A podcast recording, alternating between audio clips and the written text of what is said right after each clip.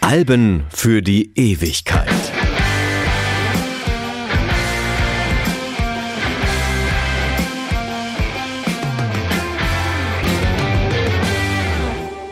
Liebe Hörerinnen, Freunde, Fans und Abonnenten des Podcasts Alben für die Ewigkeit, mein Name ist Dieter Kottnick und ich muss euch mitteilen, wir machen im Januar mal einen Monat Pause, sammeln unsere Kräfte, damit wir euch in den nächsten elf Monaten wieder mit wunderbaren Podcasts über 50 Jahre Rock- und Popgeschichte erfreuen können. Bis denn, macht's gut und habt eine gute Zeit.